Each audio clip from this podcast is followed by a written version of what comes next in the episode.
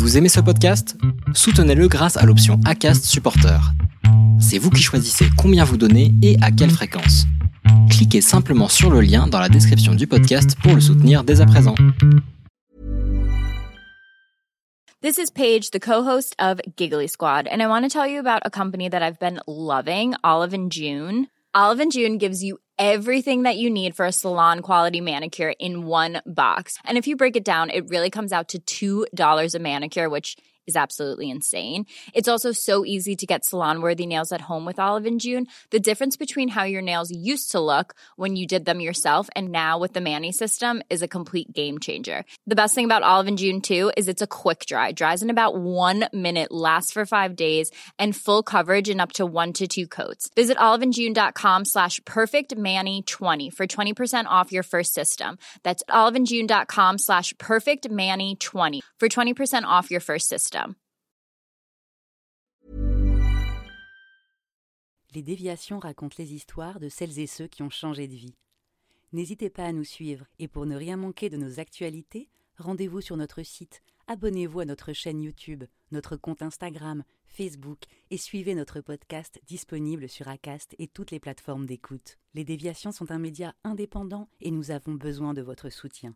Alors, écrivez-nous, partagez, commentez et réagissez quand nos épisodes résonnent pour vous. Parlez des déviations autour de vous et mettez-nous des étoiles et des cœurs plein les yeux. Tout de suite, une nouvelle histoire, une déviation.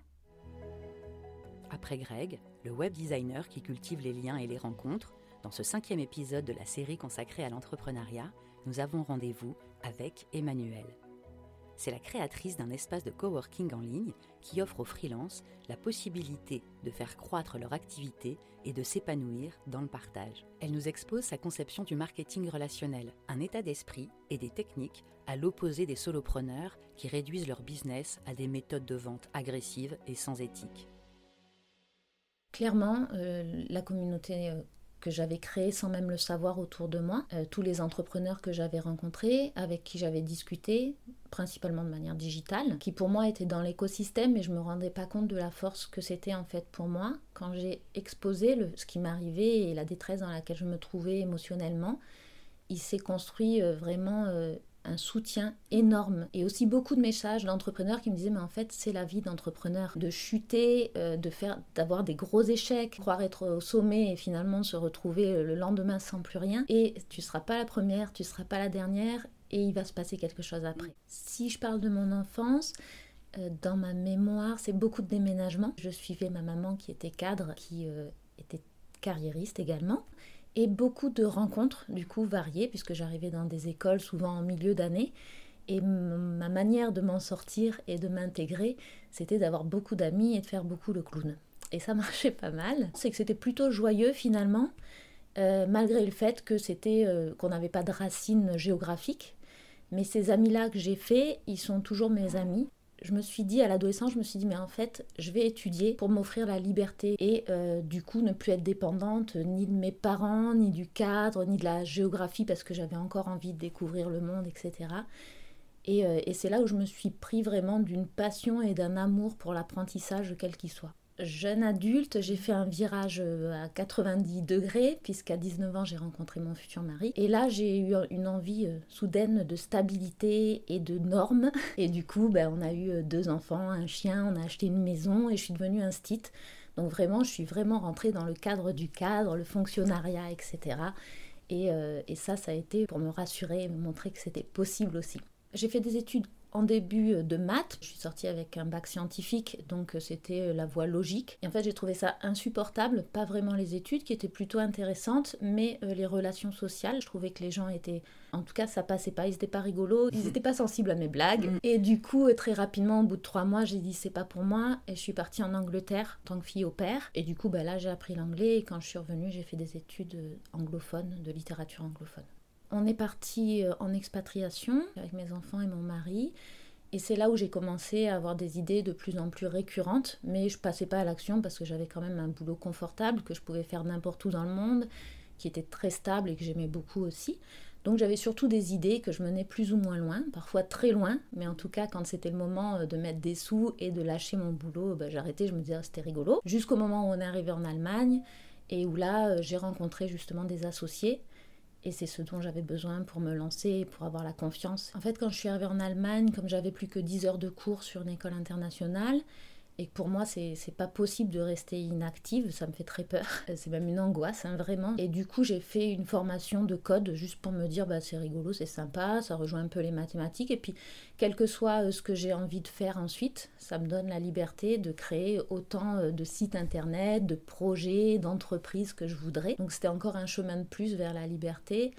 Et c'est là où j'ai rencontré du coup mes associés et on a commencé par faire une école en ligne pour apprendre le code, parce que je me suis rendu compte que l'apprentissage qu'on avait reçu euh, manquait vraiment de pratique et de logique, et euh, je me suis dit on peut faire différemment.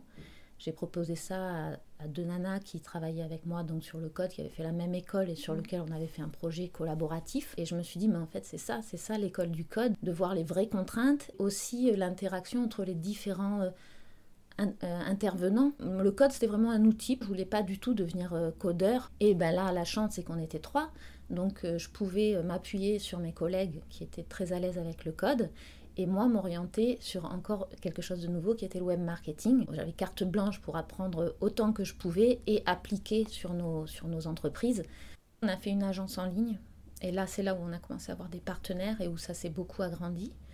Et puis ensuite, on a eu un e-commerce. Donc, euh, on a eu finalement trois sociétés en une et une croissance assez rapide. Ça se termine très mal, vraiment très très mal, puisque suite à cette croissance qu'on n'avait pas du tout anticipée, nous, on était vraiment d'accord pour, euh, pour progresser ensemble et pour travailler énormément et pour mettre en place plein de projets mais on n'avait jamais réfléchi à qu'est-ce qu'on ferait quand euh, finalement on aurait des résultats. Et c'est-à-dire, j'ai dit, ben moi, il y a des choses qui vont pas et j'ai envie qu'on en discute et qu'on discute d'une sortie de société. Et à ce moment-là, euh, je n'ai plus aucun contact avec mes associés qui étaient aussi mes amis. C'était assez violent. Plus de coups de téléphone, tous mes comptes ont été bloqués immédiatement. Et du coup, je me suis retrouvée du jour au lendemain entre travailler 70 heures par semaine et me lever le matin et me dire mais je n'ai rien à faire. J'ai accès à mes dossiers, je n'ai plus de projet. C'était le vide absolu en fait, puisque j'avais tout construit pendant trois ans, j'avais fait que ça. À ce moment-là, je savais pas que finalement j'allais retrouver, j'allais vendre du coup ces parts de la société. Ça allait finalement bien se finir.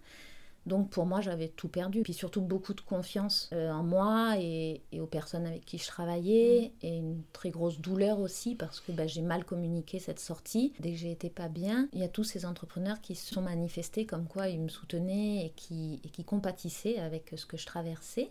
Euh, ces entrepreneurs-là qui ont vécu l'histoire, ils pouvaient entendre à la fois ma détresse, pour les autres j'avais juste perdu un boulot, alors que bah, c'est un bébé, c'est un rêve, c'est une vision, c'est beaucoup de choses. Et ces entrepreneurs-là me comprenaient, avaient confiance en moi. Et, euh, ils étaient là tout simplement avec, euh, avec leurs mots, avec leurs regards et avec la certitude qu'il allait se passer quelque chose après et ils me l'ont confié. Ben, j'ai essayé de la transformer. La certitude que j'ai eue en sortant de cette expérience, c'est plus jamais je vais être associer ou travailler à plusieurs parce que c'est trop de contraintes, trop de compromis. Et je me retrouvais emprisonnée dans ma propre société. Je me recréais un cadre et des contraintes qui étaient celles du salariat, en fait. Pire, parce que du coup, on a des responsabilités énormes envers euh, nos, nos partenaires, envers nos clients, on perd la liberté de l'entrepreneuriat. Je me suis dit, je veux être freelance, mais j'ai un gros problème, c'est que je ne sais pas travailler toute seule. J'ai besoin d'avoir du monde, j'ai besoin d'avoir de l'interaction, j'ai besoin d'avoir de l'émulation j'ai besoin de faire mes blagues. je me suis dit en fait, mais toute cette force que les gens m'ont apportée, j'en ai besoin aussi. Et, et c'est pas juste que les freelances, ils faisaient pas ça.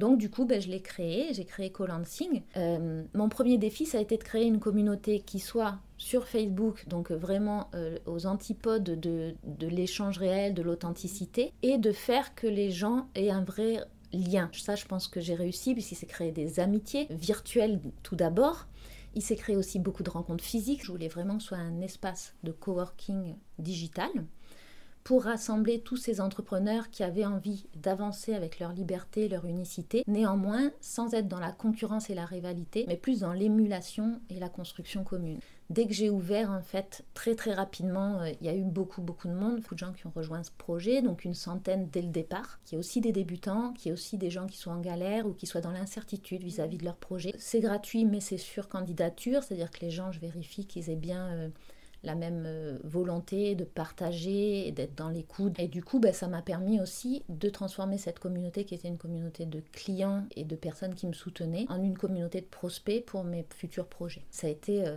ça a été une, émotion, une charge d'énergie et un coup de balai sur, sur toutes les difficultés que j'avais rencontrées. Parce que bah, j'étais plus toute seule, parce que j'avais un projet qui, qui stimulait les autres aussi, et que c'était un projet plein de valeurs, plein de partage, qui me faisait chaud au cœur.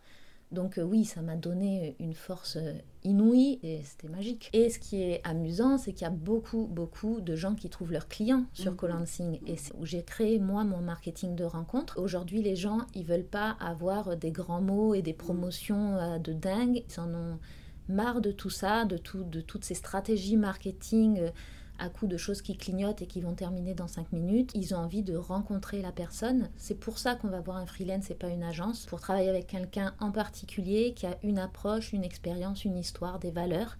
Et c'est ça qu'il faut partager pour trouver des clients. On apprend à connaître en fait l'activité des autres à travers leur expérience ou leurs échecs et les clients viennent naturellement si ils voient que ton activité ils en ont besoin et que finalement dans tes échanges, même si tu parles pas euh, purement de ton activité et de ton offre, eh ben le, ça passe bien. Naturellement, ils ont envie d'en savoir plus en se disant, ben voilà, je cherche quelqu'un qui va m'aider à me développer sur le groupe. Ce contenu gratuit que j'ai beaucoup de plaisir à délivrer, c'est euh, en fait tous les domaines de compétences qui, euh, qui, je pense, peuvent être structurés. Et comme j'aime beaucoup partager, ça, ça fait partie justement de la rencontre. C'est mon moyen à moi de partager mon expertise, de partager mes valeurs, de rencontrer et de stimuler aussi euh, mon émulation. Euh, qu'est-ce qu'on peut mettre en commun pour que, pour que ça se passe bien? Et euh, du coup, il y avait beaucoup, beaucoup de contenu qui était délivré et pas uniquement de moi, puisque je m'étais entourée d'experts qui avaient eu la gentillesse de dire Mais moi, je, voudrais participer au projet. Et j'avais envie de travailler avec eux tout simplement parce que je trouvais qu'ils avaient de la valeur à apporter également et, et une belle approche humaine et collaborative. Ces six experts intervenaient, plus moi. Il y avait un live donc par semaine sur un sujet euh, qui permettait le développement de l'entrepreneuriat, que ce soit un sujet technique comme euh, par exemple développer sa chaîne YouTube ou un sujet plus relationnel. Il y avait aussi mmh. tous les membres qui, euh, que je sollicitais pour partager leur expérience, leurs compétences, les événements qu'ils avaient traversés et qui pouvaient profiter également aux autres personnes et euh, qui souvent faisaient leur premier pas en live et, sur une communauté parce que la bienveillance de la communauté et la vision, l'esprit commun faisaient qu'ils se sentaient en confiance pour le faire. Alors j'avais une, une communauté déjà auparavant et j'avais remarqué ça que en fait pour créer du lien. Euh, il y a trois étapes. La première, c'est où on est tout seul sur le groupe et où on essaye de gesticuler pour que les gens nous regardent, euh, que j'ai quasiment pas eu puisque moi j'ai démarré directement avec 100 personnes qui avaient une vision commune, donc c'était beaucoup plus simple. La deuxième phase qui est, ben, on a confiance dans ce que tu nous délivres et du coup on va participer en dessous euh, de ce que tu nous délivres pour, pour communiquer. Et la troisième, c'est ben, on a aussi confiance aux autres, on peut prendre la parole sur le groupe, on se sent accueilli et on a confiance sur le fait que les réponses vont pas être malveillantes ou euh, déstabilisantes ou désagréables, mais vraiment toujours dans la bienveillance. Et je pense que voilà, pour avoir une communauté vraiment euh, épanouissante et euh, qui se nourrit aussi elle-même, qui a plus besoin de son créateur finalement, il faut créer cette interaction entre les membres et pas seulement se positionner où je suis là et, je fais mon one man show. C'est pas facile parce qu'effectivement cet espace de bienveillance, ben, il vient beaucoup des gens qui vont rejoindre. Et c'était une grosse peur aussi que j'avais quand la communauté va grandir. Est-ce qu'on va garder cet élan qui était au début, où tout le monde est venu en, suivant finalement euh, par soutien pour moi et par euh, volonté de créer cette collaboration? Aujourd'hui, les gens qui viennent, ils n'ont pas toute cette historique. Donc j'avais un peu peur parce qu'il suffit qu'une ou deux personnes euh, répondre sèchement ou, euh, ou soit malveillant pour que finalement euh, la personne n'ose plus prendre la parole et que la communauté soit détériorée. D'autant plus que j'avais vu d'autres communautés qui, une fois qu'elles avaient dépassé un certain nombre, perdaient cette connivence. C'est toujours d'ailleurs quelque chose qui, qui m'inquiète. Je pense qu'à partir de 1000 personnes, pour moi, je trouve ça difficile. Il y a un, il y a un système d'accueil qui permet de filtrer les gens qui rentrent et, et ça se passe bien. Je ne pense pas que ce soit uniquement le système d'accueil, c'est que dès qu'ils rentrent, ils voient les interactions, ils ont le modèle d'interaction euh, de la base qui est là et toujours en train d'utiliser cette communauté pour échanger, pour progresser, pour, pour se stimuler. Et du coup, dès qu'ils rentrent, ils sont dans le bain en fait et ils voient ce qui se passe, ils voient aussi ce qu'il ne se passe pas. J'avoue, j'ai quasiment pas de modération à faire, très très très rarement. J'ai dû le faire euh, moins de dix fois depuis le début de, de Co-Lancing, que c'est pas juste un groupe euh, de promotion ou de moi-je. C'est vraiment un groupe de collaboration et de soutien. Alors c'est certain que pour moi, l'émulation de groupe et la collectivité, c'est un moteur de motivation et de résultats, sans aucun doute. Par rapport euh, à ce qui se passe en ce moment sur Colansing, c'est incroyable puisque des gens qui sont censés être en concurrence, comme des euh, illustrateurs, des designers, euh, j'ai lancé un projet de e-book. J'ai dit j'aimerais lancer un e-book. Moi-même, je suis pas illustrateur, je ne sais pas faire un PDF. Et en fait, il y a plus de 30 illustrateurs, designers et même d'autres personnes qui sont dit mais nous, on a envie de participer à ce projet, de le voir grandir, euh, voir comment on travaille en collaboration là-dessus et qui sont passés de concurrence à collaborateurs Chacun a vraiment sa touche personnelle et on la voit et en fait ils sont pas en concurrence et toujours se rapprocher de leur unicité mais au contact des autres. Et ça c'est fabuleux de se rendre compte qu'on n'est pas concurrents mais qu'on est tous partenaires et d'arriver à, stimuler ça et à le montrer et que les gens soient sensibles à ça et ont envie de ça c'est vraiment, ça donne une idée euh, du monde et de l'humanité qui est juste magique. Moi, cette, cette communauté, j'ai l'impression que c'est un rêve. À un moment, je vais me réveiller. Donc en fait, ben, la conclusion, c'est que donne pour recevoir, c'est pas un mythe. Euh, va vers l'autre et tu recevras mille fois plus, c'est pas un mythe et ça rend le monde plus beau quand même. Alors l'obstacle énorme, c'est que moi, j'arrivais avec une force de travail puisqu'on était trois et on avait des collaborateurs, donc une force d'implémentation qui était énorme, plus une force financière, forcément euh, les choses se faisaient de manière tout à fait différente au niveau du développement. Là, à ce moment-là, en février, je ne savais pas que j'allais récupérer de l'argent de, mes différents projets. Donc, du coup, je me suis dit, bon, ben, il va falloir que euh, j'ai des résultats rapides, sinon, il va falloir que je reprenne euh, l'enseignement ou une autre solution. Et j'avais vraiment envie de rester entrepreneur malgré le fait d'être toute seule. Donc je me suis dit la stratégie de mettre en place un écosystème énorme et hyper mm. stable avant d'avoir ses premiers revenus, c'est pas possible. C'est pas possible pour moi en tant que freelance et je pense que c'est possible. En tout cas, c'est un gros piège pour énormément de freelance. Et je me suis dit non, il faut tester quelque chose, voir s'il marche à petite échelle, voir s'il y a une réponse du marché, voir s'il y a une attente et améliorer euh, ce que j'ai dans ma tête, le fantasme de l'attente avec la réalité vraiment des clients pour le faire grossir et utiliser ses ressources pour le faire grossir comme il faut. Du coup, je me suis dit, ben non, il faut que je fasse simple et que je passe dans l'action tout de suite. Pas que je crée, crée, crée et jusqu'au moment où j'allais vendre un truc parfait. Peut-être que mon expérience qui fait que, ben, ça finalement ça a pris assez rapidement et que c'était surtout beaucoup plus confortable que d'autres que je voyais qui leur énergie s'épuisait parce que ils n'avaient pas de résultats et qu'ils étaient tout le temps dans dans le, travail sans avoir encore de clients ou de résultats concrets sur ce qu'ils mettaient en place. Je me suis dit peut-être que je peux le, transmettre à d'autres en fait. Et, euh, et, du coup, j'ai travaillé pour essayer de voir si le modèle que j'avais fait avec le système d'une communauté, c'était possible aussi pour quelqu'un qui était formateur, pour quelqu'un qui était conférencier, pour quelqu'un qui, qui avait un e-commerce. Alors pour le e-commerce, j'ai pas trouvé, je pense pas que mon système est fiable. Néanmoins, pour les autres, du coup, j'ai mis en place un focus vente qui, qui est l'idée et sur lequel aujourd'hui je gagne ma vie. Alors euh, je l'ai lancé euh, bah, suite à, une idée où je me suis dit ben, l'expérience que j'ai eue en tant que freelance, je pense qu'elle peut profiter à d'autres. De mettre des actions claires, très précises et très petites au départ, d'avoir des résultats, améliorer et se servir des ressources générées pour améliorer mieux et plus vite, notamment pour faire appel à des prestataires au lieu d'essayer de tout apprendre soi-même, de faire des choses qui sont de moins bonne qualité et surtout qui prennent beaucoup plus de temps. Donc ça c'était l'idée, j'en ai parlé euh, très rapidement euh, à ma communauté dès que j'ai eu l'idée, parce que c'est en général ce que je fais, je communique toutes mes idées. Ça a reçu euh, pas mal de, de curiosité et du coup j'ai pu utiliser aussi les feedbacks, les questionnements pour, pour voir ce qui était attendu et quels étaient les besoins.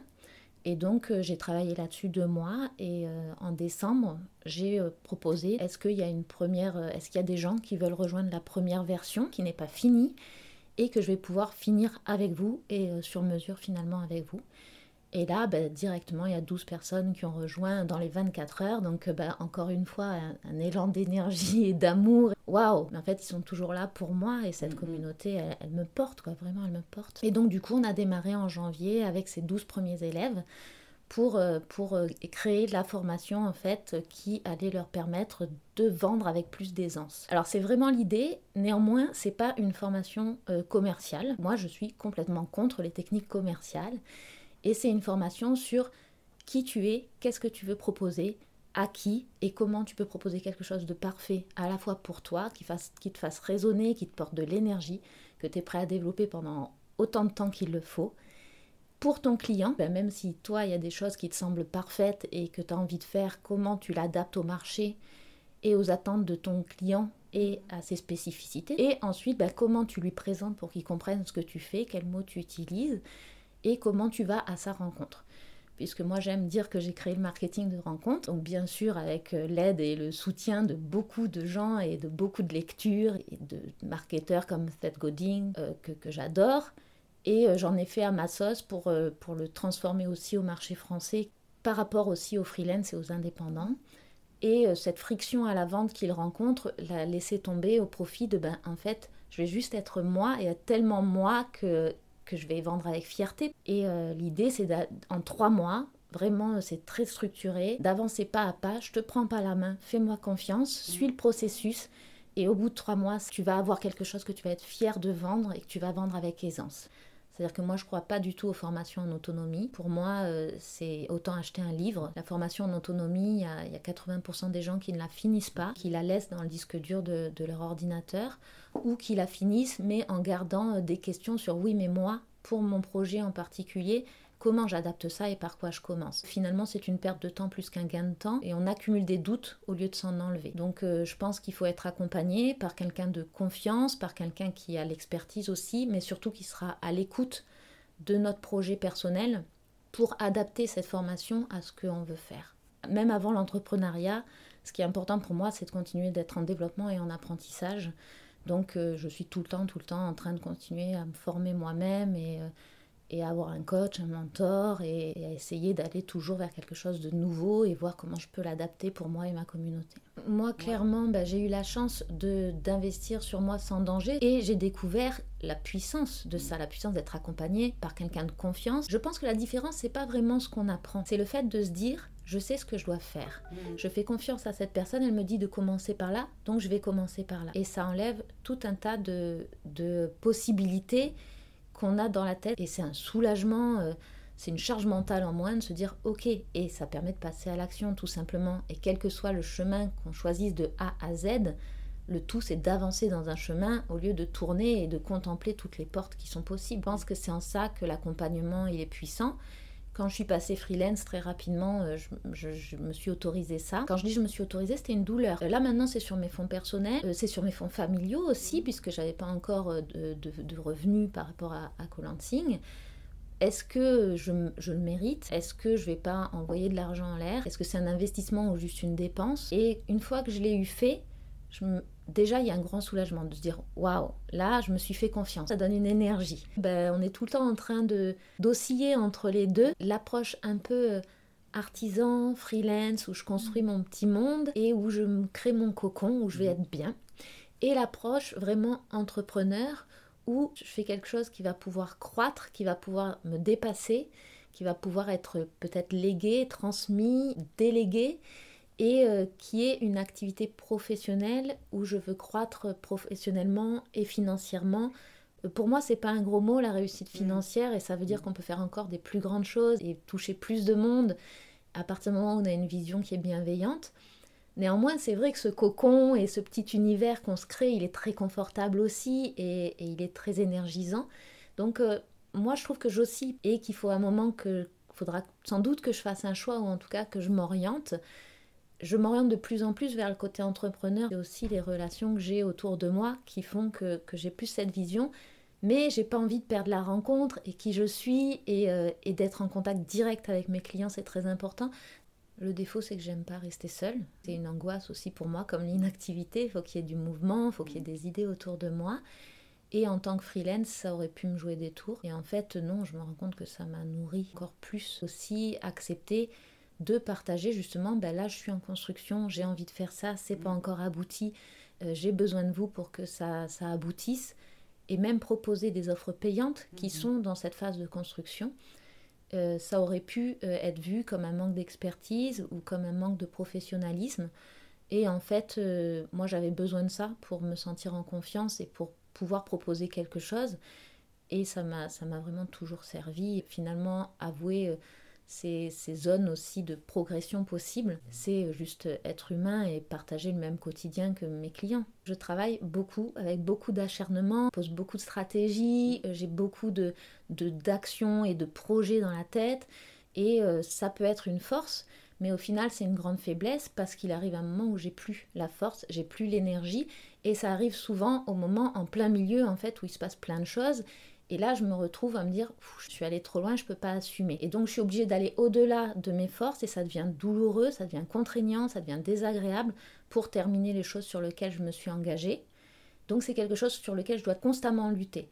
Et maintenant, c'est dans mon plan stratégique, c'est-à-dire dire, ok, tu as mis tout ça en place, mais qu'est-ce que tu vas écrémer, en faire moins et de manière plus confortable pour pouvoir aller au bout avec la même énergie et le même enthousiasme. J'ai pris aussi une collaboratrice qui m'aide à ça pour justement me dire mais en fait euh, Manu ça tient pas dans l'emploi du temps, pas possible donc tu te mhm. calmes. Par rapport à Colanting, j'aimerais continuer à le faire grandir et à le faire croître tout en gardant euh, justement euh, cette, cette bienveillance et, et, et, le même esprit. Je sais pas si au bout d'un moment ça mhm. va pas se perdre et que cette rencontre ne va plus se faire parce qu'il y aura trop de monde.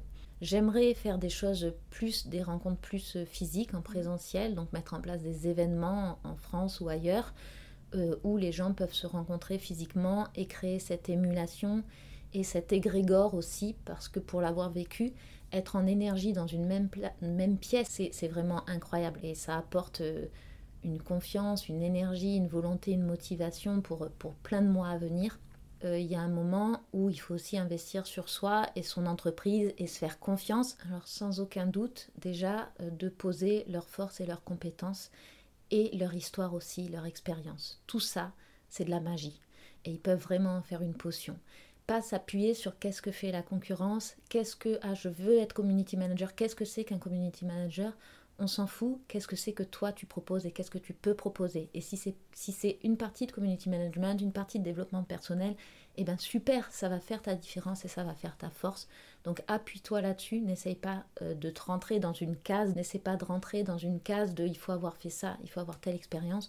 Juste rassemble toutes les pièces du pulse, de ton pulse, et construis ton pulse, pas le pulse de quelqu'un d'autre. Et ça, tu pourras le vendre avec aisance. Oser s'inventer et passer à l'action avec ça sans se dire mais qu'est-ce qu'il me manque encore? Tu as déjà tellement de choses dans tes mains qui peuvent servir à d'autres. Flexibility is great. That's why there's yoga. Flexibility for your insurance coverage is great too. That's why there's United Healthcare Insurance Plans. Underwritten by Golden Rule Insurance Company, United Healthcare Insurance Plans offer flexible, budget friendly coverage for medical, vision, dental, and more. One of these plans may be right for you if you're, say, between jobs, coming off your parents' plan, turning a side hustle into a full hustle, or even missed open enrollment.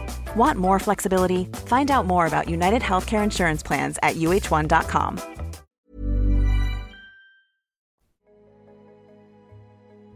C'était un entretien mené et réalisé par Vanessa Attia pour Les Déviations.